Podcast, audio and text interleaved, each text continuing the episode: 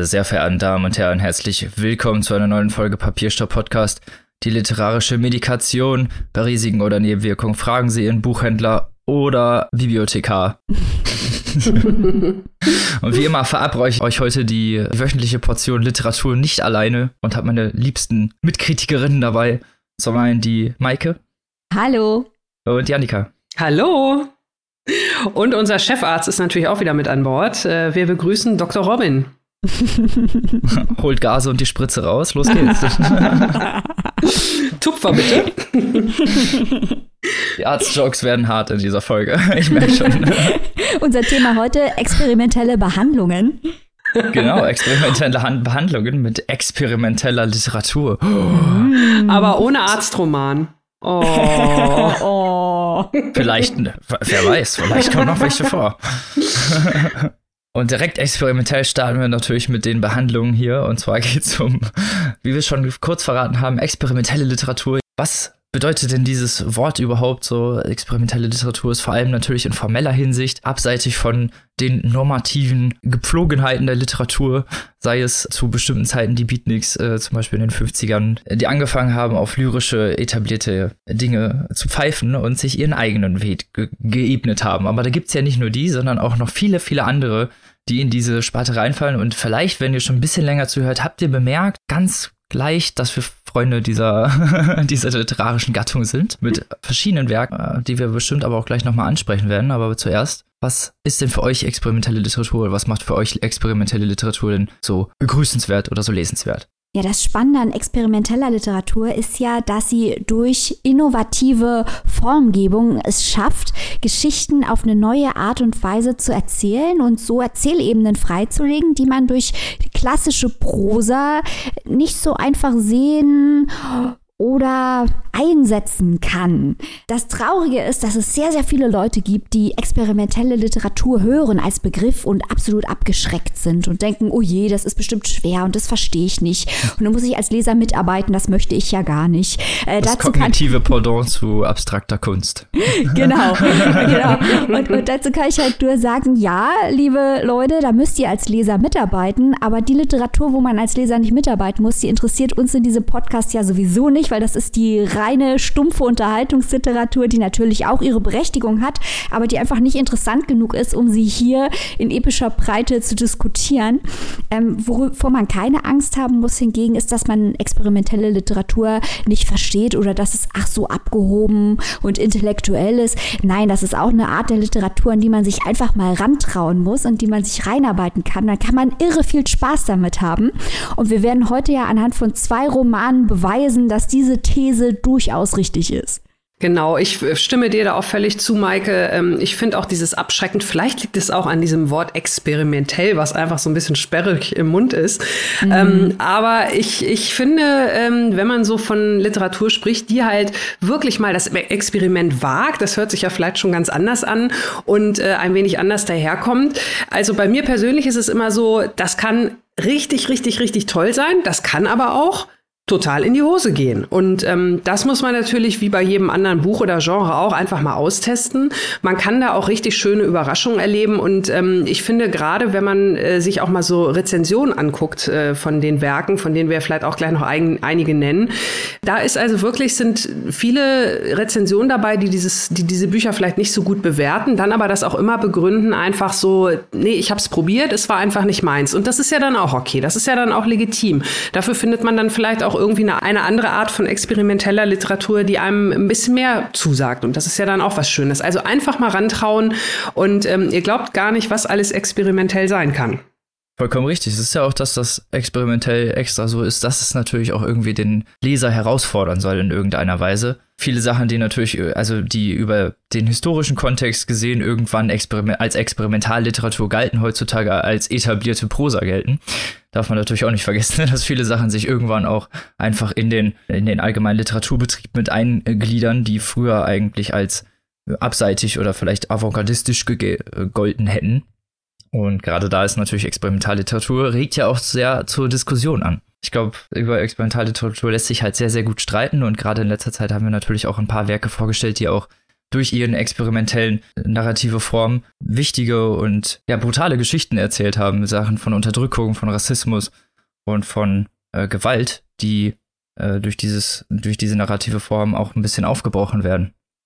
Ich würde gerne noch mal auf ein Beispiel zurückkommen, das du eben schon genannt hast, äh, Robin, nämlich auf die Beat-Literatur. Eine der Folgen dieses Podcasts, die am erfolgreichsten waren und wo wir die meisten Rückmeldungen bekommen haben, war unsere Sonderfolge Feel the Beat zu amerikanischer Beat-Literatur. Und das ist genau das, was Robin gerade eben ausgeführt hat, nämlich Literatur, die experimentell ist, die es aber in den Kanon der Weltliteratur geschafft hat. Äh, mit Dingen wie ähm, On the Road von äh, Jack Kerouac, äh, was in einem durchgeschrieben worden ist auf einer großen Rolle. Äh, oder natürlich noch besseres Beispiel, William S. Burroughs, der die Cut-Up-Technik eingesetzt hat und quasi wie ein Drip-Painting mit Wortfetzen operiert hat, um dem Leser klarzumachen, wie es sich anfühlt, heroinabhängig zu sein und auf Drogen zu sein. Ähm, der hat es wirklich geschafft, durch die Form, die er gewählt hat, diese Drogenerfahrung erlebbar zu machen in einer Art und Weise, wie es die klassische Prosa nicht geschafft hätte. Eben, und damit einen Pfad zu gehen, der der postmodernen Literatur ja eigentlich den gesamten literarischen Pfad geebnet hat. Ja, ist echt nicht mehr wegzudenken. Nee, genau, gerade wenn man sich die Vorkriegsliteratur anguckt, das ist ja, also da sind unglaublich viele Kontraste, auch in der Erzählweise vor allem, wodurch natürlich immer zu begrüßen ist, dass Experimentalliteratur existiert oder geschrieben wird. Und neben diesen wirklich harten Themen hat Annika ja eben auch schon angesprochen, dass es häufig auch auf harte Themen angewandt wird, ähm, gibt es ja auch lustige experimentelle Literatur. Vielleicht mhm. dazu auch ein Beispiel. Äh, Jennifer Egan, äh, Der größere Teil der Welt, ein bisschen blöder Titel auf Deutsch. Äh, auf Englisch heißt es A Visit from the Goon Squad. Mhm. Und äh, das hat ein ganzes Kapitel das als PowerPoint-Präsentation gezeigt wird. Also die Geschichte wird in der PowerPoint-Präsentation erzählt und das ist nicht nur, dass es narrativ funktioniert, es ist auch zum Schreien komisch. Mhm. Das war doch dieses Buch, ähm, was auch quasi wie so eine Schallplatte aufgebaut ist, mit A-Seite und B-Seite und so, ne? Genau, und hat den Pulitzer-Preis auch gewonnen äh, durch diese innovativen Ideen, ja. Ja, genau. Also ein Buch wie eine, wie eine tolle Rockplatte, wenn man so will. Ähm, und da ist ja dann der Zugang doch nicht ganz so schwer, wie man vielleicht im ersten Moment ähm, glauben mag. Also so ein, so ein ähnliches Buch, äh, Maike, wie das von Jennifer Egan, was du gerade vorgestellt hast, habe ich auch vor einigen Jahren gelesen, und zwar die amerikanische Nacht von Marisha Pessel, ähm, Nightfilm auf Englisch. Da geht es vordergründig um eine ja, vermisste junge Frau, deren Vater ein übermächtiger, aber völlig mysteriöser und enigmatischer Filmemacher ist, dessen Filme auch überhaupt nicht im Kino gezeigt werden, sondern sich so eine Art Underground-Clique, äh, wie man sich halt vernetzt äh, über Internet oder geheim geheim sich dann zu diesen geheimen Filmvorführungen trifft, weil diese Filme es halt offiziell gar nicht gibt. Und in diesem Buch geht es also vordergründig um diese verschwundene junge Frau. Man weiß nicht, ist sie tot, ist es ein Unfall, ist es ein Selbstmord? Also es ist zum einen ein Krimi-Rätsel, was an sich schon Züge einer Odyssee hat, weil es auf so vielen verrückten Ebenen spielt. Und dann ist dieses ganze Buch also auch kulturell ein richtiger Augenöffner, weil dieses, diese Filmwelt, in der das spielt, die wird richtig echt. Also dieses Buch besteht zum größten Teil aus Zeitungsartikeln, aus Forumseinträgen. Es gab eine App, die man sich runterladen konnte und noch weitere Informationen bekommen hat. Also das ist so zum Beispiel so ein Buch, das hat man ja dann vielleicht oft bei solchen Beispielen. Die muss man dann tatsächlich auch als gedrucktes Buch zu Hause haben. Also die lassen sich dann als E-Book ähm, auch nicht so richtig gut darstellen. Da ist die Technik vielleicht noch nicht so weit. Also in dem Buch war es, wie gesagt, diese ganzen Schnipsel, dieses ganze hierhin blättern, dahin blättern. Mhm. Wahnsinn. Also auch ein, ein Fest für die Augen, sage ich mal. So ein ähnliches Beispiel, da komme ich jetzt gleich auch noch mal drauf, wenn es um die typografische Experimentalversion geht. Aber um noch mal auf das Formelle zu kommen oder humoristische Angewandte, habe ich da natürlich als Anhänger der Zamonien-Sekte, ich glaube, ihr kennt das äh, von mir schon, dass ich ungefähr jedes Walter Mörs Buch vorstelle. Äh, und der natürlich, also wer Walter Mörs gelesen hat, der weiß genau, was ich meine. Der, das ist auch Experimentalliteratur par excellence. Das bricht mit fast jedem Fantasy-Klischee, was man irgendwie sich so aufgebaut hat, ohne die gleichzeitig in irgendeiner Weise zu verballhorn. Und dann gibt's gerne mal noch Ebenen, in dem er seinem fiktiven Autor Hildegunst von Mythemetz mehrfach in den Roman eingreift und dann äh, die sehr bekannten mythemetzischen Abschweifungen darin porträtiert, indem er einfach direkt mit dem Leser redet und auch teilweise einfach sagt, dass er jetzt gar keine Lust hat, weiterzuschreiben. Was dann wirklich in äh, sehr interessanten und sehr lustigen Szenen enden kann. Zum Beispiel, indem einfach vier Seiten lang Brumli geschrieben wird. Das ist wirklich so. Kann man ja, gut auswendig lernen. genau.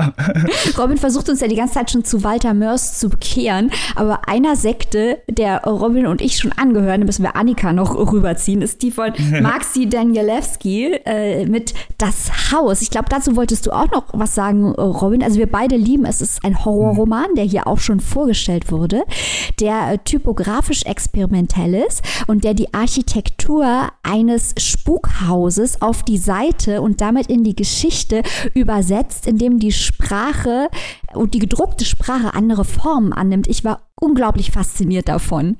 Wirklich krass, also gerade gegen Ende, wenn das Ganze eher so surreale Ausmaße annimmt, wird man als Leser direkt damit reingezogen, weil es Fußnote in Fußnote wird und Dinge, die in, in Schnecken geschrieben werden und also gerade wo Annika ja noch, äh, als Annika ja noch kurz darauf angesprochen hat, dass man das als E-Book sehr schlecht veröffentlichen kann mhm. oder das halt nur als gebundene Version, als gedruckte Version funktioniert, ist das da auch so, einfach weil es zu viele Fußnoten gibt. Man muss äh, mit diesem Werk als Leser interagieren und zwar physisch in dem Fall und wie, wie der Protagonist selber mit in dieses Haus reingezogen, mit in diesen Schrecken und ist selber hinterher total desillusioniert, nenne ich es mal. Das klingt, das klingt auf jeden Fall spannend. Ja, ja, und man ist auch komplett, also Annika, du würdest es auch lieben, ich bin mir sicher. Man ist auch desorientiert, weil man das Buch die ganze Zeit, das ist ein richtiges Kunstwerk, ein gedrucktes Kunstwerk, das man auch als Bild eigentlich verwenden kann auf vielen Seiten. Man muss das Buch drehen, man muss hin und her blättern, anders mhm. kann man das gar nicht lesen. Das ist faszinierend. Aber wenn Robin Fußnoten sagt, dann muss ich natürlich drei Worte dazu sagen. David Foster Wallace. der beste postmoderne Autor, wo gibt der König der Fußnoten. Ähm, auch er ist experimentell natürlich ganz vorne mit dabei und arbeitet mit äh, Versatzstücken und Verweisen und mischt verschiedene Textformen irgendwann müssen wir unbedingt hier mal entweder eine Sonderfolge zu ihm machen oder zumindest unendlicher Spaß vorstellen. Bin ich sowas von dabei. David Foster Wallace hat hier ja sträflicherweise noch nicht so viel äh, Ruhm erhalten, obwohl wir natürlich alle Wallace-Freunde sind. Genau. ähm, dieses Buch Das Haus, was ihr gerade erwähnt habt, kennt einer von euch dieses Buch S, das Schiff des Theseus von J.J. Abrams? Oh, davon habe ich nur gehört. Hast du es gelesen? Nee, ich habe nämlich auch nur davon gehört und ich gucke auch immer mal wieder im Onlinehandel, ob man das mal irgendwo schnappen kann. Das ist aber anscheinend irgendwie zumindest auf Deutsch fast vergriffen, muss aber wirklich auch so ähnlich sein oder zumindest in diese Richtung gehen. Es geht da ja um eine Geschichte, um ein Buch, das Schiff des Theseus. Äh, das ist ein Buch, das sich eine junge Frau aus einer Bibliothek ausleiht und in diesem Buch sind ganz viele Notizen am Rand. Und sie mhm. schreibt dann auch Notizen ran und so weiter und so fort. Das heißt, man hat eigentlich, wenn man so will, vier Bücher oder fünf Bücher, ich weiß jetzt nicht, wie viele Ebenen es sind, auf einem. Und es gibt also auch im Internet ganze Seiten, in welcher Reihenfolge man das am besten liest. Erst den Originaltext, dann die Notizen am Rand oder wie oder was. Also ähm, wenn das so ähnlich ist, das hat mich jetzt ein bisschen dran erinnert, auf jeden Fall sehr interessant. Das klingt spannend. Und wenn ihr äh, da draußen, liebe Hörerinnen und Hörer, dieses Buch schon gelesen habt, bitte ja. schreibt uns. Das interessiert ja, uns sehr. Ja, ja, ja. Und generell gilt natürlich, liebe Hörerinnen und Hörer, Experimentalliteratur sollte bei euch im Schrank stehen und generell sollte man öfter mal auch ein bisschen Ausschau nach sowas halten, weil es auch immer mal interessant ist, andere Perspektiven von Literatur kennenzulernen als die etablierten Pfade. Genau. So sieht's aus. Schlusswort zum Sonntag. Genau. Und damit kommen wir zum ersten Buch dieser Folge worauf ich jetzt schon mehr als gespannt bin, denn Maikes hat es schon kurz vorhin angeteasert, dass es auch hier um Experimentalliteratur geht, aber ich will ja nicht zu viel verraten. Erzähl uns doch mal was. ich habe hier heute die große Freude, das Buch Nook ohne Filter von Nivia Corneliusson vorzustellen.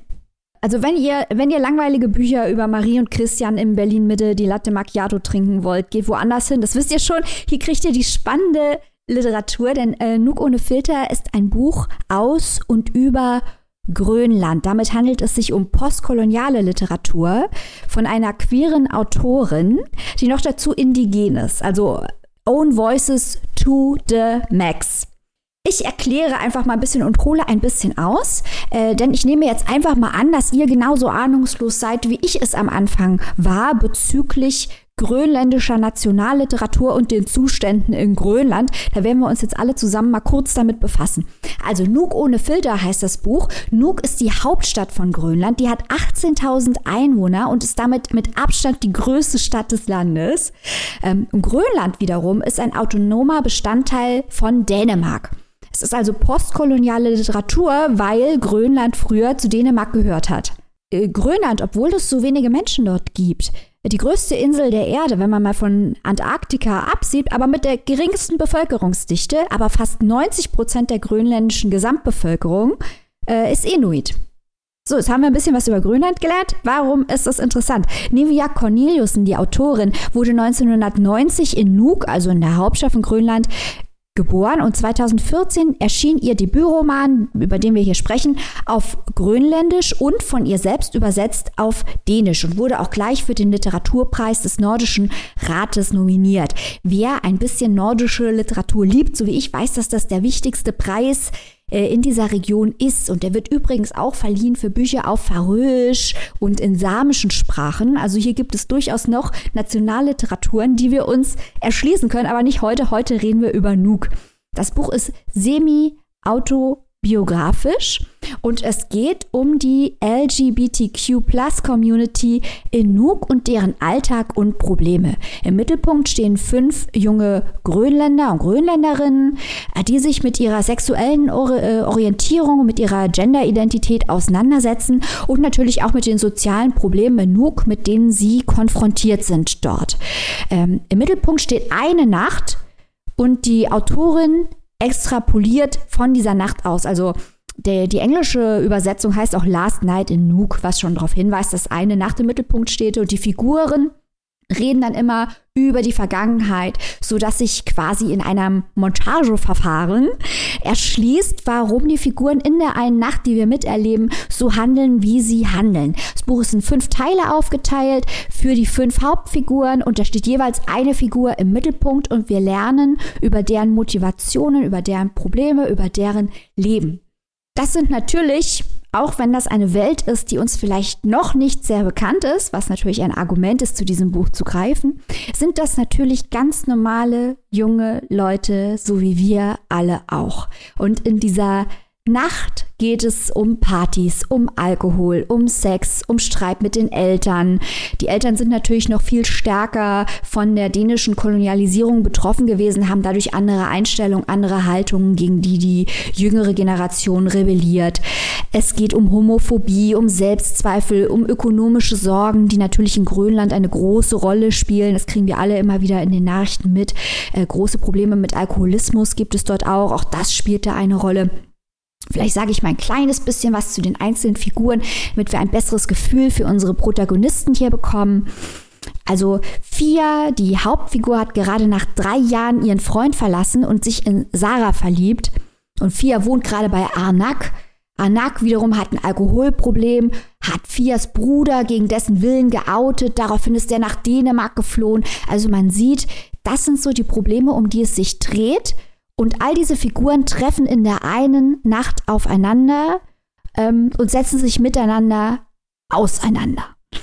Ein sehr spannendes Buch äh, über die derzeitige Situation in Grönland, von der ich offen gestanden keine Ahnung hatte. Die narrative Form ist so ein kleines bisschen Stream of Consciousness, gibt sehr viel Dialog und das Besondere ist auch, dass viel in SMS kommuniziert wird. Wie gesagt, das sind ja ganz normale junge Leute, so wie wir auch.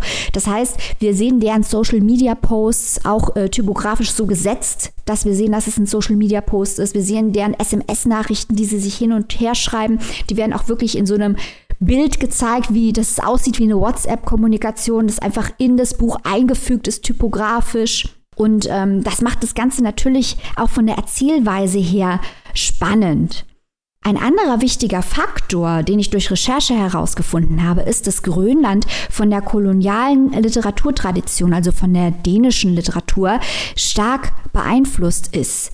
Und dass Nivia Corneliussen deswegen in Grönland so gefeiert worden ist, weil diese innovative Form Und diese direkte Sprache über heutige junge Leute in Nuuk, die neue Schreib- und Darstellungsweise, die sie gewählt hat, stark von den dänischen Vorbildern abweicht und sie damit beiträgt zu einer neuen grönländischen Nationalliteratur, dass sich das Land quasi emanzipieren kann, auch kulturell literarisch, von Dänemark. Und das ist sehr, sehr wichtig für das Selbstverständnis dieses Landes und wurde dort auch so wahrgenommen und dafür wurde sie dort auch sehr gefeiert. Und wenn ihr mir jetzt nicht glaubt, dass das ganz toll ist, dann äh, habe ich noch ein Argument für euch, denn ähm, das ganze Buch ist aus einer Kurzgeschichte mit dem Titel Fran San Francisco entstanden. Und dieses, diese Kurzgeschichte wurde auch von Sion, dem großen isländischen Schriftsteller, in einer Geschichtensammlung veröffentlicht. Und was Sion macht, das hat Hand und Fuß. Das haben wir hier ja schon öfter erwähnt. Ich muss sagen, um ein kleines bisschen Wasser in den Wein zu gießen, dass dieses Buch teilweise, finde ich, schon ein paar handwerkliche Schwächen hat. Manchmal rumpelt es ein bisschen, manchmal ist das sprachlich nicht ganz rund, wobei ich natürlich nicht weiß, inwiefern da die Übersetzung eine Rolle spielt, weil ich ja hier nicht mit dem Original vergleichen kann. Ähm, die deutsche Variante ist aus dem Dänischen übersetzt, nicht aus dem Grönländischen. Ähm, also teilweise fand ich es schon ein bisschen schwierig und dachte mir, hm, hier hätte es vielleicht dann doch noch ein äh, bisschen literarische Fehlnisse gebrauchen können. Ja, ja, aber andererseits überwiegen hier wirklich natürlich die Pros, weil man erfährt was komplett Neues. Hier macht jemand was Wichtiges für die literarische Kultur des eigenen Landes und dieses Buch ist auf jeder Seite spannend und interessant. Deswegen bin ich froh, dass wir heute über Nuk ohne Filter von Niviak Corneliusson reden. Deine Zusammenfassung klingt unglaublich interessant und hat mich in vielen Punkten, auch wenn ich jetzt vielleicht ein anderes Buch rauskam muss, von Tommy Orange äh, dort, dort, dort erinnert, gerade mhm. durch die verschiedenen Perspektiven, die ähm, dann dieses Buch ja auch brilliert und durch die ja auch die Gesamtheit der jugendlichen Gesellschaft in Nuuk präsentiert werden soll. Das äh, finde ich sehr interessant. Findest du denn in deiner, äh, also findest du denn, dass das auch realistisch umgesetzt wurde, dass die Jugendlichen auch als Jugendlichen wirken oder wirken sie so ein bisschen als versuchte gesellschaftliche Abziehbilder? Also Nivia Corneliussen ist ja selber, da sie 1990 geboren wurde, sehr jung. Sie schreibt ja quasi ein Stück weit über ihre Generation und die Leute, die sie kennt in Nuuk. Und das schafft sie auch wirklich so, dass es sich auf dem Papier vermittelt, dass das halt keine Abziehbilder sind, sondern dass es echte Figuren sind, die dort leben, die halt in einer Lebensrealität zu Hause sind, die uns hier in Deutschland äh, völlig, völlig fremd ist. Also so ein kleines bisschen wie bei, bei Tanja Tagak. Sie wird eine komplette andere narrative Form, aber wir haben ja schon mal über Tanja Tagaks Eisfuchs gesprochen, was angesiedelt ist im Norden Kanadas, auch bei den Inuit spielt. Ähm, und das ist der Vergleich für mich besteht darin, dass auch das mir eine komplett andere Welt erschlossen hat. Und das Besondere ist halt, dass wir, glaube ich, als Leser trotzdem leicht einen Zugang finden, weil wir uns natürlich in den Figuren sehen. Das sind ja Leute ähm, aus unserer Generation, mit deren Art zu kommunizieren über soziale Medien und SMS und mit deren äh, Lebensstil wir auch ein Stück weit, ja, uns identifizieren können, weil es der gleiche ist wie bei uns, nur in einem komplett anderen Umfeld. Ja, das war jetzt die Frage, weil es gerade bei Experimentalliteratur oder gerade bei so einem Gesellschaftspanorama natürlich immer schnell sein kann, dass, es, dass man aus Versehen irgendwie ein bisschen ähm, einseitig wird. Aber okay, mhm. genau, das war meine Frage. Ähm, was ich total spannend finde, also jetzt mal ganz abgesehen von der, von der Thematik an sich, äh, fünf in Anführungszeichen Misfits, die sich irgendwie finden oder finden wollen. Inwiefern spielt denn jetzt mal abgesehen von der äh, von den Faktoren Own Voices, Indigen und so weiter und so fort. Ich sag mal im, im äh, Vergleich zu dem Buch, was ähm, Robin gerade erwähnt hat, dort, dort, Grönland ist ja nun mal, du hast es schon gesagt, Maike, eine Insel und ähm, eine sehr spärlich besiedelte Insel. Und wenn ich jetzt äh, vielleicht die Geschichte irgendwo anders spielen lasse, in einem anderen geschützten Gebiet, was aber, sage ich mal, in den äh, in, äh, auf einem großen Festland liegt, wo man vielleicht notfalls noch mal mit dem Auto, auch wenn es ein paar Stunden sind, äh, noch mal in irgendwie eine Großstadt fahren kann und untertauchen kann. Diese Möglichkeit haben die Jugendlichen da in Grönland ja nicht. Also ähm, Nuuk 18.000 Einwohner und dann war's das. Spielt das auch eine Rolle, weil die sind ja wirklich, ich will jetzt nicht das Wort gefangen nehmen, aber irgendwie ja doch, weil die können ja halt nicht mal ausbrechen und sei es nur für einen kleinen Roadtrip oder für ein, für ein Wochenende, die sind ja da richtig in ihrer Welt fast schon klischeemäßig eingeschneit. Spielt das auch irgendwie so eine Rolle, dieses, diese ganz besondere, diese ganz besondere Lokalität der Insel Grönland?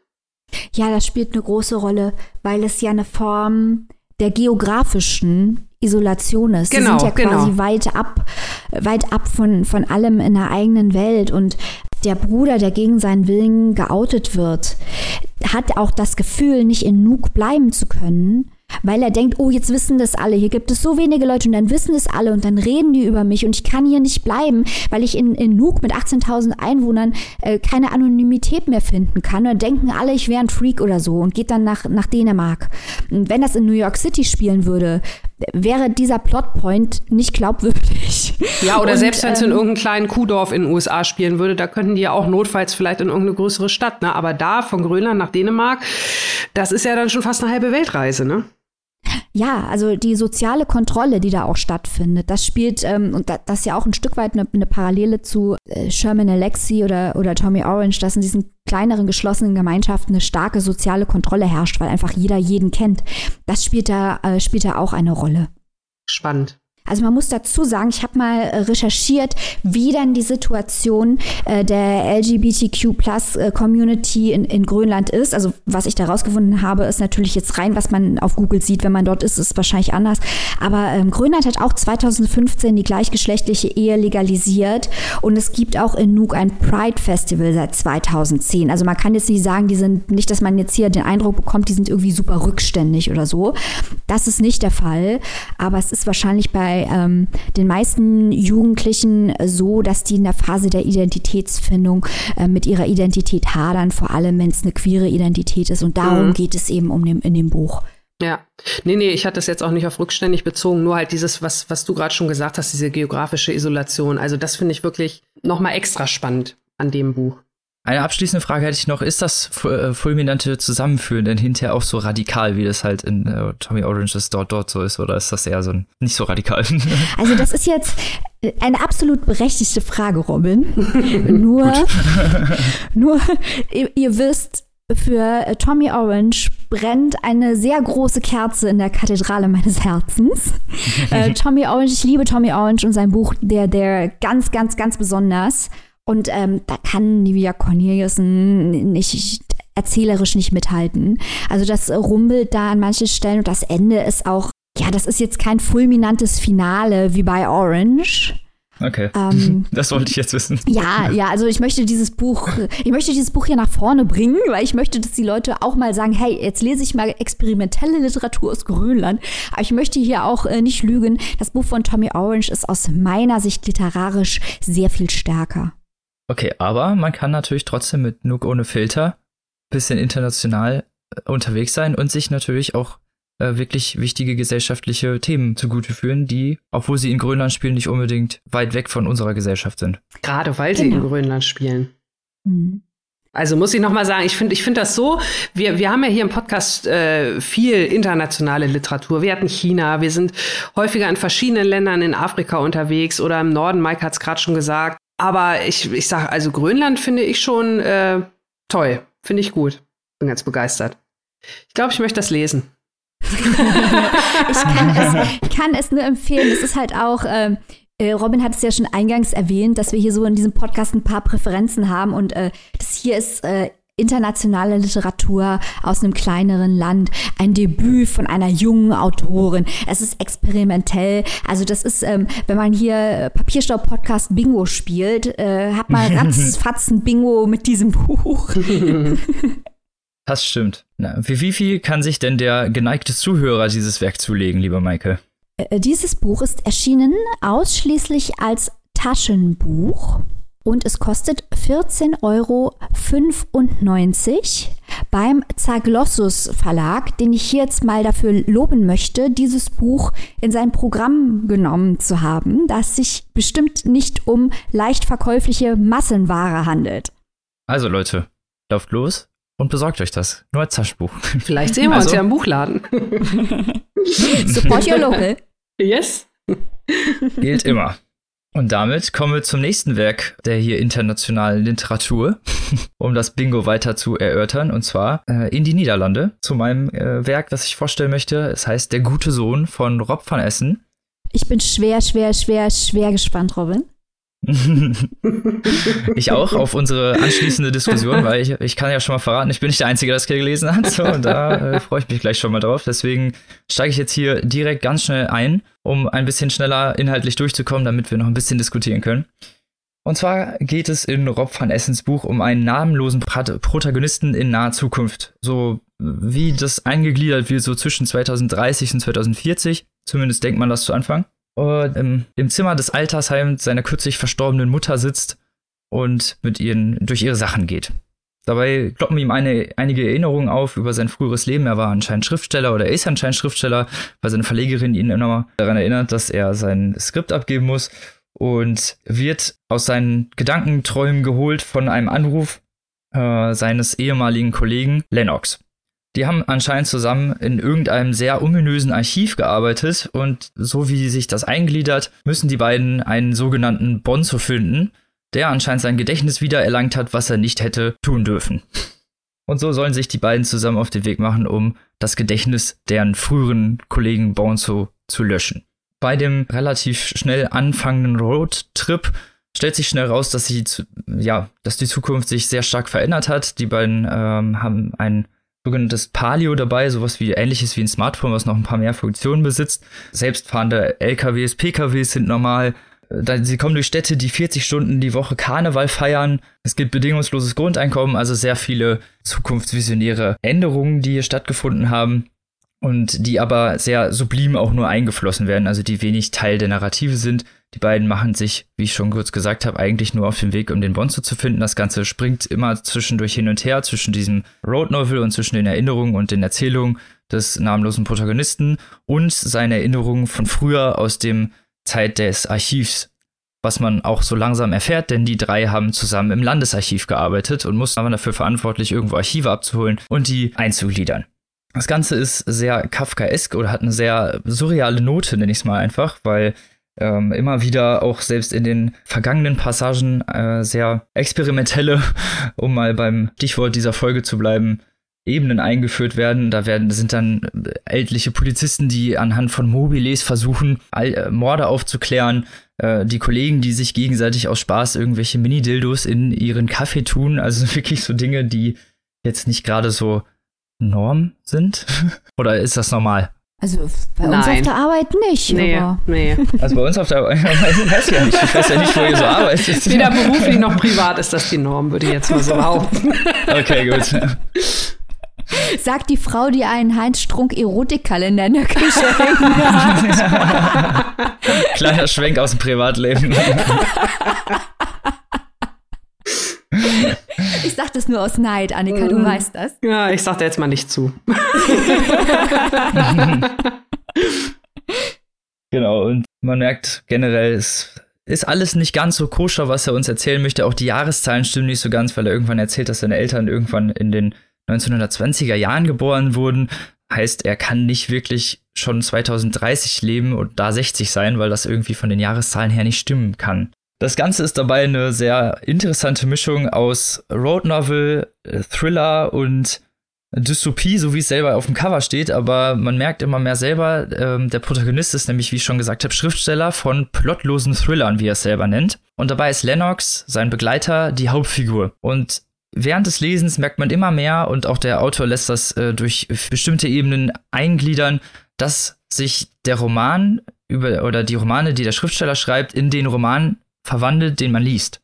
Man hat so eine leichte Ebenenpräsenz, so eine leichte mehr, mehrfache, mehrfachen Fallboden, durch den man da durchfällt, weil man immer, weil immer mehr Parallelen klar werden zwischen dem, was er als Schriftsteller porträtiert und dem, was man gerade liest, weil er auch immer wieder äh, die vierte Wand bricht, wie ich das schon kurz äh, erwähnt habe, und direkt mit dem Leser spricht als Exposition. Es gibt oft am Ende des Kapitels wirklich direkte Interviewfragen, wo dann gesagt wird, so ja, aber wie wär's, wenn du mal wirklich was von der Geschichte erzählst? Und er sagt so ja, aber ich habe doch schon gesagt, worum es ungefähr geht.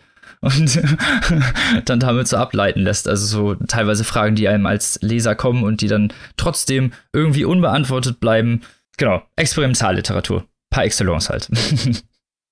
Das Ganze ist sprachlich relativ persönlich äh, und nicht unbedingt jetzt lyrisch aufgebauscht präsentiert. Die wirklichen Feinheiten dieses Romans ergeben sich vor allem durch die sehr zynische, nihilistische Porträtierung des äh, Protagonisten der Welt, weil er wirklich, also mit seinen 60 Jahren sehr zynisch wird, auch äh, generell diesen Fortschritt überhaupt nicht für sich akzeptiert und sich schon zusammenreißen muss, nicht Leute äh, an der Supermarktkasse zusammen zu brüllen, nur weil sie schon ihre Sachen auf das Band legen, bevor er fertig ist.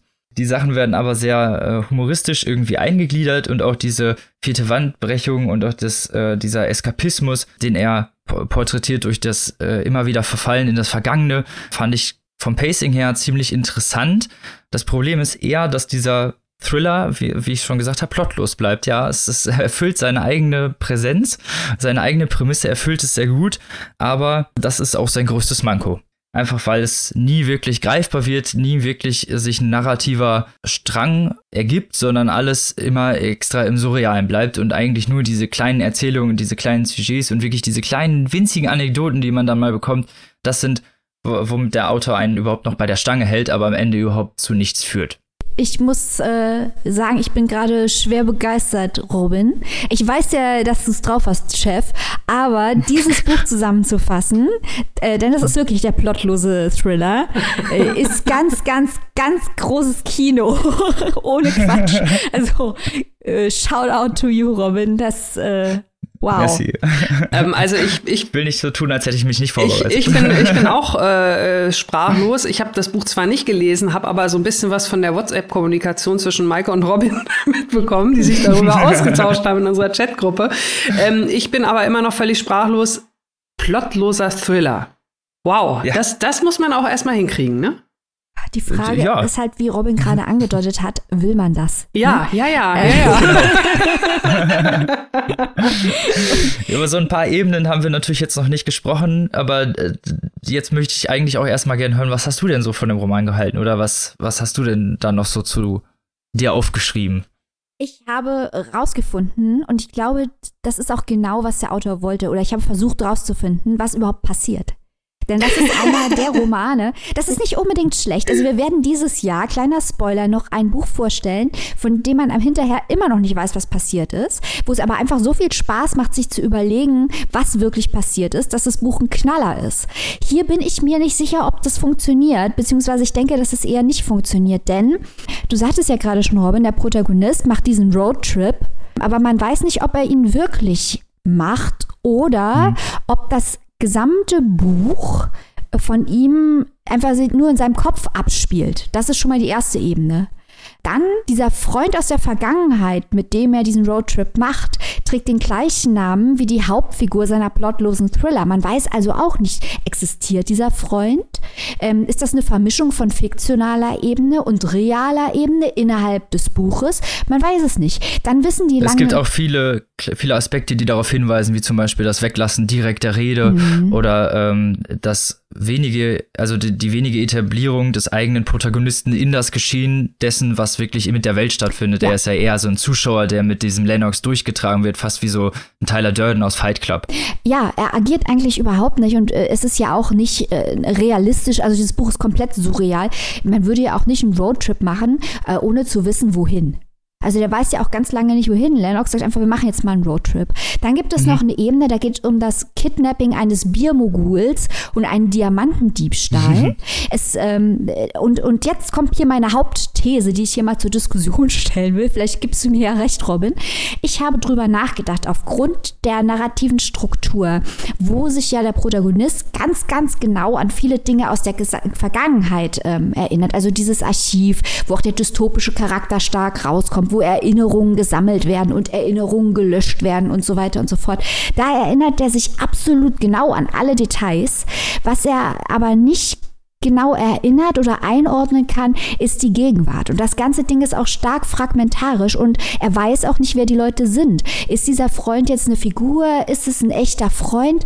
Deswegen meine These, vielleicht möchte diese narrative Struktur die Erfahrung oder das Erlebnis von Demenz abbilden, weil die Mutter hatte ja auch Demenz.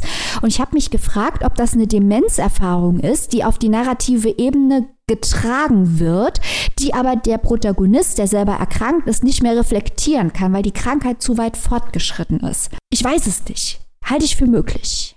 dem, diese Aspekte habe ich durchaus auch erkannt, weil es gibt halt wirklich mehrere Dinge, die darauf hinweisen, wie zum Beispiel halt das in Klammern gesetzte Unsicherheiten von der zeitlichen Ebene, dass er dann nicht genau weiß, wann es, ob es jetzt passiert ist, ob es vorhin passiert ist oder ob es vorgestern passiert ist. Zum anderen sind diese Dinge wie der sehr magische Realismus, den er einfließen lässt, oft, äh, wenn die, die, die, das Narrative in Stocken kommt, nenne ich es mal einfach, äh, wie als er äh, in diesem Depot arbeitet und auf einmal sich diese, diese Studentenwohnheimgeschichte mit den Schachbrettern ausdenkt oder äh, erzählt, wo er mit seinen Eltern gewohnt hat in einer Gemeinde, die 100 verschiedene Kirchen hatten. Das sind alles Dinge, die so einen leichten magischen Realismus etablieren und so eine, ich nenne es mal narrative Matroschka-Puppe haben. Du hast ja erst diese Ebene, es fängt relativ leicht an und es geht ein, immer eine Ebene weiter und jede Puppe, die man öffnet oder jede Ebene, die man aufmacht, kommt eine neue Ebene und eine neue Ebene und ähm, genau wie der Protagonist selber verliert man sich langsam in diesen Ebenen mhm. seiner eigenen Erzählung. Mhm, genau, und ich dachte auch, auch dieses Kidnapping von diesem Biermogul und der Diamantendiebstahl, dachte ich mir auch, es kommt ja bei solchen ähm, neurologischen Erkrankungen manchmal dazu, dass Leute das, was sie im Fernsehen gesehen haben oder in der Zeitung gelesen haben und die Realität nicht mehr auseinanderhalten können. Äh, und ob das ich glaube sogar, dass das in seinem Buch passiert. Ich glaube, dass mhm. das Plotlines aus seinen eigenen plotlosen Thrillern ist. Deswegen ist dieser ganze das ganze Buch ein plotloser Thriller, weil das seine eigenen Gedanken sind, die er dann mit seinen Erinnerungen vermischt, um dann dieses Kaleidoskop zu erstellen. Ah, also okay, das kann natürlich auch sein. Ich habe mich, ich habe mich, ja, ja, also dass es ein plotloser Thriller ist, das habe ich auch äh, erkannt, aber das stimmt natürlich. Ich habe mich gefragt, ob diese, wo diese Biermogul-Nummer herkommt, aber klar, das kann natürlich sein, dass das einfach sein eigener Roman ist ähm, und er den Roman nicht mehr von seinem Erleben trennen kann. Ah. Also äh, ein, ein Roman mit sehr vielen Deutungsebenen, wo man hier sehr viel reininterpretieren kann. Wie wir müssen aber natürlich sagen, die Diskussion hat sich jetzt super spannend angehört. Zu lesen ist es jetzt nicht unbedingt so ultra spaßig. Ja, muss ich dir leider recht geben. Man muss in dem Fall sagen, also das Buch hat in den Niederlanden den Liebespreis gewonnen. Das ist ungefähr der wichtigste Literaturpreis für ja, in den Niederlanden überhaupt. Mhm. Und Rob van Essen gilt da eigentlich auch als einer der bekanntesten Gegenwartsliteraten äh, generell in den Niederlanden. Ist, und Der gute Sohn ist das erste Werk, was hier überhaupt erst übersetzt wurde. Deswegen möchte ich jetzt ungern hier so eine Lanze brechen direkt. Aber es ist, es ist interessante äh, Experimentalliteratur. Man muss sich halt nun mal auch nur ein bisschen darauf einstellen, dass es halt kein, keine narrative Konklusion gibt in dem Sinne. Das ist kein kein Ende gibt, worauf man hinarbeitet, sondern dass der Weg das Ziel ist und gerade diese Ebenen eigentlich das Interessante des Romans bilden. Und wenn man da mit dieser Einstellung vielleicht reingeht, kann man vielleicht noch so ne, mit nicht ganz so negativen Gefühlen herausgehen. Ja, ich gebe dir recht. Ich glaube, es geht wirklich, das ist wirklich ein Buch für Leute, die sich für Erzählverfahren interessieren. Das ist interessant, hier über die Erzählverfahren nachzudenken, obwohl ich selbst auf dieser Ebene sage, dass es am Ende nicht aufgeht.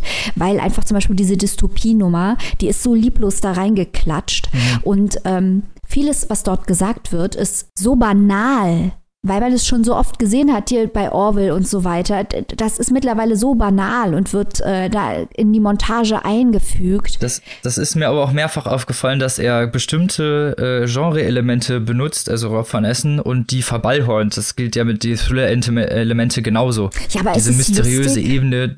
Nein. Ja. Das, danke, okay. da ist der Knackpunkt. Also sagen wir es mal so, unser Humor ist es nicht. Nee, dafür war es dann irgendwie wieder zu stumpf für Ironie. Das war halt dann zu, zu sehr am, am, am Kern vorbei, nicht mal. Mhm. Aber es scheint ja viel, äh, viel zu diesem Buch zu reden zu geben und vor allem auch ähm, viele Interpretationsmöglichkeiten. Also was ihr jetzt hier in den letzten Minuten äh, alles präsentiert habt, äh, das finde ich doch schon sehr beeindruckend. Wäre es dann ja vielleicht doch äh, ein Buch für den Buchclub der etwas anderen Art oder so. Oder der besonderen Art. Ja, ja. Ja, so, zu, zu dis zum Diskurs, wenn man mit mehreren in irgendeinem Buchclub sitzt, glaube ich, eignet sich das perfekt. Weil es halt nun mal so viele Ebenen hat. Es ist nun mal halt einfach nicht so wirklich spaßig. ja. Ja. Ja. So, aber Experimentalliteratur, ne, ist natürlich auch immer, hat in dem Fall vielleicht nicht ganz so gefruchtet, aber ist zumindest interessant und bietet Diskussionspotenzial. Falls ihr damit diskutieren wollen möchtet, bevor ich dazu komme, erstmal übersetzt wurde das Ganze von Ulrich Faure und es erschien im Homunculus Verlag, die uns lieberweise auch das Rezensionsexemplar haben zukommen lassen. Vielen Dank an der Stelle. Das Ganze ist nur im Hardcover erhältlich auf 382 Seiten und kostet 25 Euro. kann ich euch nur ähm, empfehlen, falls euch das interessiert hat oder vielleicht auch diese Road Novel Geschichte mit dem Thriller Elementen und den verschiedenen Herangehensweisen euch interessiert hat, kann ich euch das durchaus empfehlen. Sonst greift vielleicht lieber zu Maikes Buch. oder wenn oder zu Annikas. Ja, oder wenn ihr es gelesen habt und fandet es ganz toll, dann schickt uns auch eine Nachricht und erklärt uns, warum wir zwei stumpfen Heinis es einfach nicht kapiert haben. genau. Warum wir, genau, warum wir so intellektuelle Banausen sind. Unintellektuelle Banausen. und damit kommen wir zum letzten Werk dieser Folge. Und zwar Annikas. Da bin ich jetzt auch schon mal sehr gespannt drauf. Ja, ähm, Tell us more. Ich habe heute auch mal äh, was anderes mitgebracht. Nicht ganz so experimentell äh, wie eure Bücher, aber immerhin auch in der E-Book-Version erhältlich. Der progressive ähm, Grad. Nachdem ihr ja heute alle mit ge nur gebunden, nur Taschenbuch. Nein, also ich habe heute mal ähm, ein etwas anderes Buch mitgebracht. Das heißt Alles, was wir sind von Lara Prescott. Und dieses Buch, ähm, das ist mir so eine, so eine kleine Herzensangelegenheit. Das wollte ich hier gerne mal im Podcast vorstellen, weil ähm, ich glaube, dass das schwebt so ein bisschen unter dem Radar, das Buch, oder ist so ein bisschen unter dem Radar geschwebt. Ich habe das mehr oder weniger im letzten Jahr durch Zufall gelesen und war völlig überrascht von dem, worum es da geht oder, oder wie sehr dieses Buch eine literarische Geschichte erzählt. So möchte ich es mal sagen. Weil ich glaube, das Buch hat so ein kleines bisschen Vermarktungsprobleme. Äh, der Titel Alles, was wir sind, auch das Cover, das sieht so ein bisschen, na ja, vielleicht nach so einem historischen, äh, ich will jetzt nicht sagen Schnulzenroman aus, aber es wirkt schon sehr, na ja, ne, so eine Liebens-Leidensgeschichte, wer weiß. Ähm, auf Englisch im Original heißt es The Secrets We Kept und das passt schon ein bisschen besser, weil dieses Buch, ja, es geht auch ein wenig um eine Liebesgeschichte, aber um alles andere als eine konventionelle. Und zwar geht es um die echte Liebesgeschichte unter anderem, die dem Roman Dr. Chivago zugrunde liegt. Und es geht aber viel, viel mehr. Der Hauptdarsteller dieses Buches ist tatsächlich der Roman Dr. Chivago beziehungsweise sein Schriftsteller Boris Pasternak. Also diese Geschichte, wie dieses weltberühmte Werk der russischen Literatur überhaupt das Licht der Öffentlichkeit erblickt hat, beziehungsweise im Westen und wie es politisch auch eingesetzt wurde während des Kalten Krieges, war, war mir zumindest in dieser Detailliertheit nicht bekannt. Und das fand ich also wirklich sehr, sehr spannend. Das heißt, wenn ihr euch für eine, für die Geschichte hinter einem großen Buch, in diesem Fall Dr. Chivago, interessiert, dann solltet ihr euch diesen Roman Alles, was wir sind, mal genauer angucken, weil das ist eine Geschichte, die ist tatsächlich ein eigenes Buch wert und die hat Lara Prescott aufgeschrieben.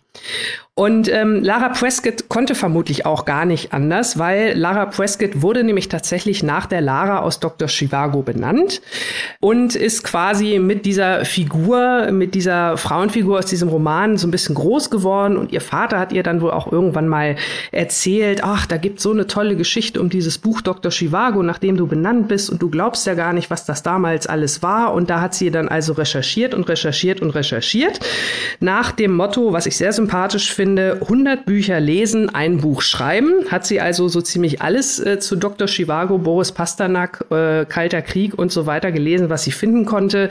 Ist nach Russland gereist, nach Europa und hat auch im CIA-Archiv ähm, recherchiert, weil das spielt nämlich auch eine Rolle. Das heißt, wir haben es hier mit einem ja, literarischen Blick hinter die Kulissen zu tun, wenn man so will. Und es ist aber auch so ein bisschen eine Spionagegeschichte, eine echte wohlgemerkt und wie gesagt auch so ein bisschen eine Liebesgeschichte. damit fange ich jetzt auch mal an. Vielleicht einmal kurz vorweg die Frage, die sich alle wahrscheinlich stellen werden. Nein, man muss den Roman Dr. Chivago nicht zwingend gelesen haben, um dieses Buch auch zu verstehen. Man wird aber, Yay. man wird ihn aber, alle Banausen im Hintergrund. aber ich wage die Prognose, man wird ihn direkt danach sofort lesen wollen. Weil wenn man diese Geschichte kennt, wie dieses Buch entstanden ist, äh, dann will man es natürlich auch lesen. Also Boris Pasternak, der äh, Schriftsteller in Russland, hat halt jahrelang an seinem großen Roman Dr. Chivago gearbeitet. Er war vorher, bevor er dieses Buch ähm, geschrieben hat, schon so ein bisschen ein ja, Liebling des Systems. Seine seine äh, schriftstellerische Leistung bis dato kam ganz gut an, wurde auch gut gesehen und dann fing er also an, diesen Roman Dr. Chivago zu schreiben, der ja das große Thema der Oktoberrevolution in Russland zum Thema hat. Das heißt, der Sturz der Zaren, äh, der Aufstieg der Sowjetunion, also diese ganze Thematik. Und ähm, ja, das wurde natürlich in der Sowjetunion dann doch eher kritisch gesehen. Das wollte man natürlich nicht so gerne, dass da äh, dieser Roman mit dieser, naja, sage ich mal, nicht ganz staatskonformen äh, Geschichte ähm, da so veröffentlicht wird. Es wurde also von Anfang an um dieses Buch ein sehr, sehr großes Politikum gemacht. Und der Schriftsteller Boris Pasternak, der war nicht der Einzige, der darunter gelitten hat, sondern seine Geliebte, Achtung, Achtung, Achtung. Und zwar die Olga Iwinskaya. Die hat Boris als Muse gedient, jahrelang. Sie war über zwölf Jahre mit ihm zusammen seine, ähm, ihre Kinder, sie hatte zwei Kinder aus äh, vorhergegangenen Ehen, ihre Kinder haben ihn quasi auch so ein bisschen als Stiefvater anerkannt. Ähm, Pasternak hat sich aber nie von seiner Frau scheiden lassen. Und das hat er Olga auch von Anfang an gesagt. Er war also verheiratet, er hatte seine eigene Familie, aber er hatte seine Olga als Geliebte, als große Muse, als die Frau, die sozusagen die Leidenschaft auch an dem Buch mit ihm geteilt hat. Und wer jetzt Dr. Chivago vielleicht doch kennt, der erkennt da natürlich den Dr. Chivago und seine Lara. Das ist ja genau auch so ein ähnliches weltberühmtes Dreiecksverhältnis wie halt auch im wahren Leben von Boris Pasternak. So, und seine Olga wurde also, ähm, weil Boris Pasternak an diesem Buch geschrieben hat und um ihn, um, um ihn unter Druck zu setzen, wurde Olga in ein Gulag geschafft für, je, für mehrere Jahre, also in ein Arbeitslager. Sie musste da fünf Jahre harte, harte Arbeit äh, verrichten, während ihr Boris äh, weiter sein Buch da ähm, geschrieben hat. Also diese, dieser Erpressungsversuch der Sowjetregierung hat nicht funktioniert. Olga hat allerdings sehr gelitten äh, in dem Arbeitslager, kann man sich ja vorstellen. Sie hatte eine Fehlgeburt, sie war schwanger vom Pasternak, sie hat das Baby verloren und äh, wurde dann tatsächlich erst nach dem Tod von Stalin dann aus diesem Arbeitslager wieder freigelassen. Und das alleine schon ist halt auch, wird in diesem Buch alles, äh, was wir sind, dargestellt. Diese Geschichte, wie, ja, wie diese Frau quasi für diesen Mann und seinen gemeinsamen Traum oder ihren gemeinsamen Traum, dieses große Buch zu vollenden, wie sie da quasi, welche Opfer sie da gebracht hat. Also das war schon sehr, ja, bedrückend, beeindruckend, wie auch immer man das sagen möchte. Dr. Chivago, das Buch war dann irgendwann fertig, durfte aber nicht äh, in Sowjetunion veröffentlicht werden. Und da tritt dann sozusagen der zweite er Erzählstrang in dem Buch zutage. Und zwar hat, äh, haben die Amerikaner, äh, genauer gesagt das CIA, das mitbekommen, dass da so ein Buch irgendwie in der Mache ist. Und man hat jetzt fieberhaft nach irgendeiner Möglichkeit gesucht, dieses Buch als politische Waffe zu benutzen. Und tatsächlich ist es so, dass ähm, Dr. Chivago das Manuskript erstmals aus der Sowjetunion herausgeschmuggelt wurde. Es ist dann tatsächlich irgendwann erschienen und zwar zuallererst in Italien. Es gab nur einen italienischen Verlag, der bereit war, dieses doch sehr brisante Buch damals Mitte der 50er, 1957 war es genau, zu veröffentlichen. Und ähm, Olga, die ja mittlerweile aus dem Arbeitslager äh, befreit war, hat auch verhandelt mit den Italienern. Das lief dann also alles über sie. Dieses Buch ist dann, wie gesagt, auf Italienisch erschienen. Und dann haben die Amis halt versucht, das in ihre Hände zu kriegen, es wieder ins Russische zurück zu übersetzen und es dann irgendwie unauffällig in der Sowjetunion zu verteilen, um quasi so eine Art durch die Literatur, Klammer auf, welche Macht können Worte haben, Klammer zu, durch diese Literatur das System von innen zu schwächen. Also das muss man sich mal vorstellen. Das ist ja schon mal ein vollkommen, wow, was für ein Plot, ist aber tatsächlich so passiert und davon erzählt halt dieses Buch. Wir haben also auf der einen Seite die äh, russische Muse und der Schriftsteller, die beide an diesem Werk arbeiten, die das veröffentlichen wollen. Wir haben auf der anderen Seite haben wir ähm, junge Menschen, vor allem junge Frauen, die bei der CIA arbeiten, die angeworben werden als äh, Spioninnen, die ausgebildet werden, um so eine Übergabe zu machen, weil die Bücher müssen ja irgendwie an die sowjetischen Bürger wieder weitergegeben werden, dass die das wieder irgendwie ins Land schmuggeln. Also davon erzählt ähm, Lara Prescott in ihrem Roman auch.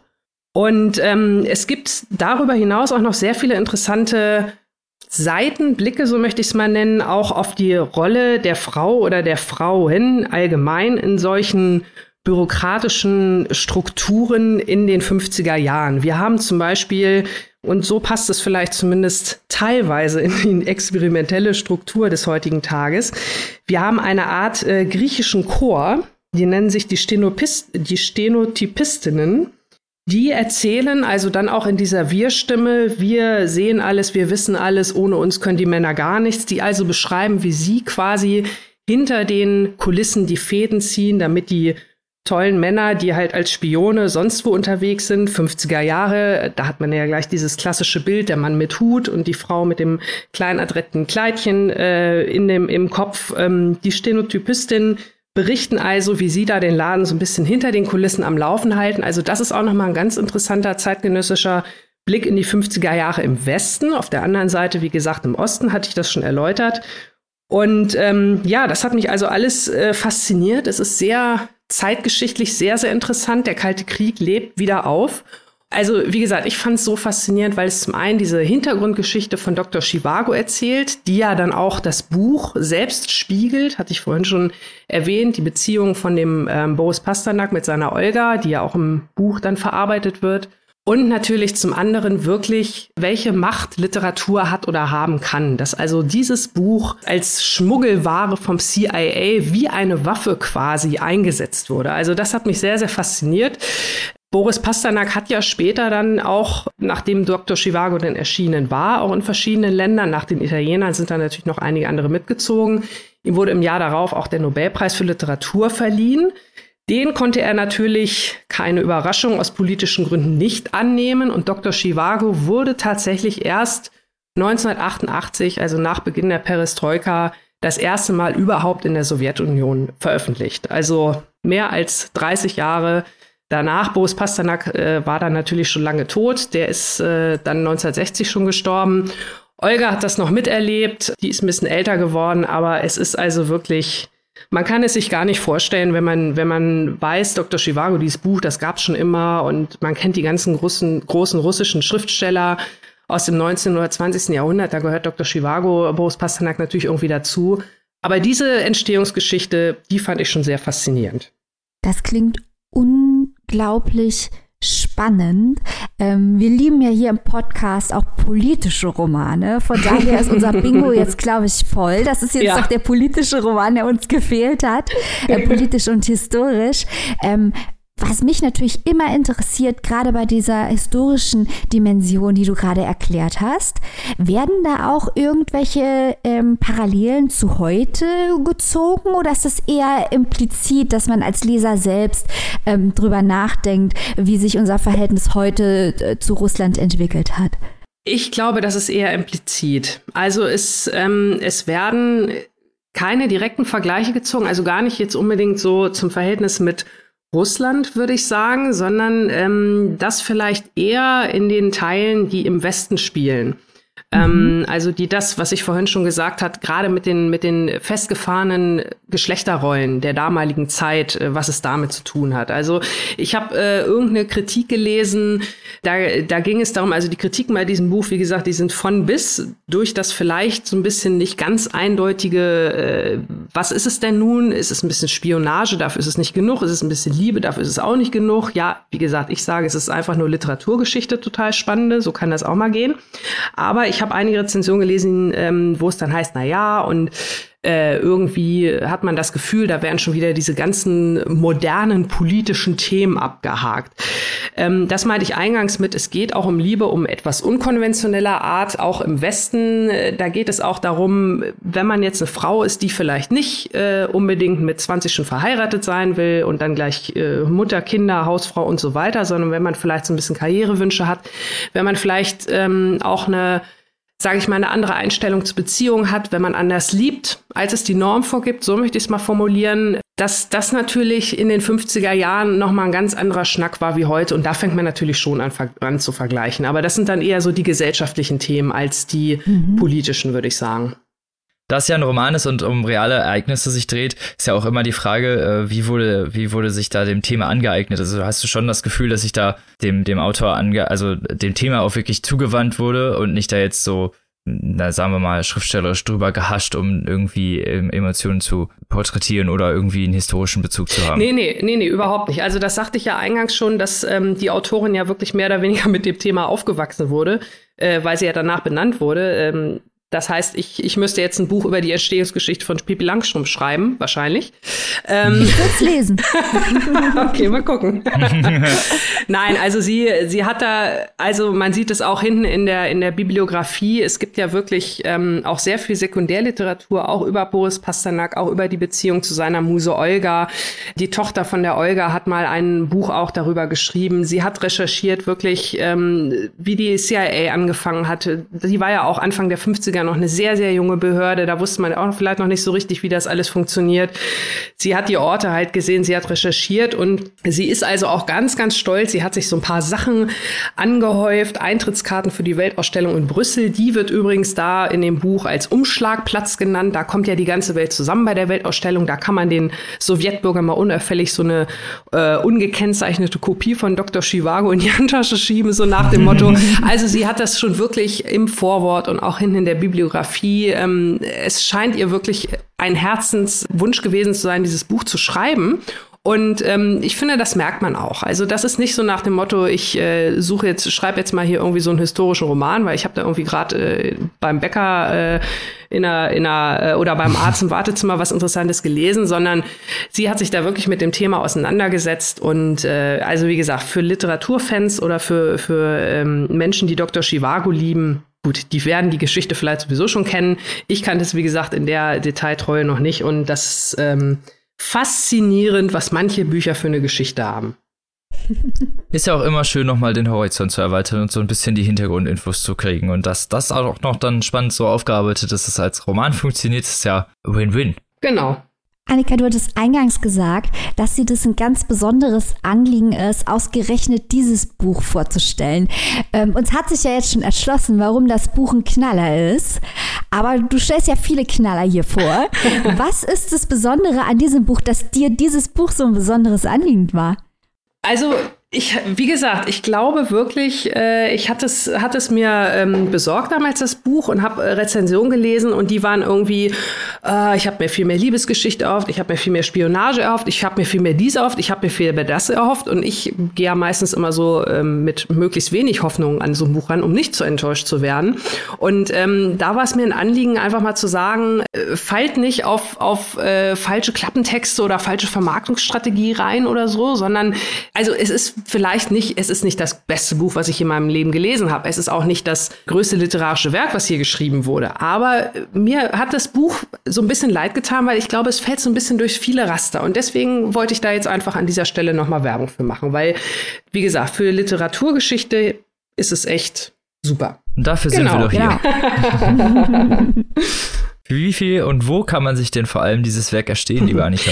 Ja, alles, was wir sind von Lara Prescott, übersetzt von Ulrike Seeberger, ist erschienen im Verlag Rütten und Löning im November 2019. Es hat 475 Seiten, ist also auch ein ganz schöner Schmöker. Hardcover 20 Euro und die keimfreie E-Book-Version ist für 14,99 erhältlich. Das klingt doch vernünftig. Da habt ihr doch eine gute Auswahl, Leute.